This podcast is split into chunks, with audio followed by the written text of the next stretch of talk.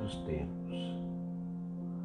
Com o passar do tempo, esvaíram-se muitas civilizações, levando consigo os seus gloriosos momentos, seus arroubos, seus amores, suas paixões e os seus fragores.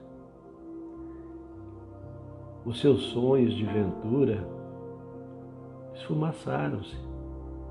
Reis, rainhas, vassalos e súditos desapareceram e muitos deles não deixaram nem mesmo saudades.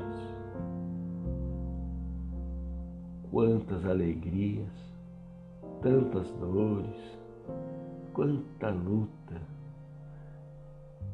De tudo quase nada restou.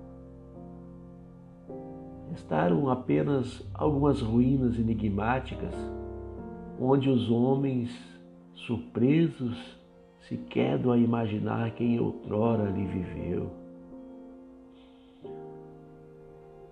Os seus palácios viraram escombros onde os pássaros fazem os seus ninhos, onde as serpentes se embreiam por debaixo das pedras, fazendo ali as suas moradas. Entanto, algo precioso permaneceu. Nós, a espécie humana.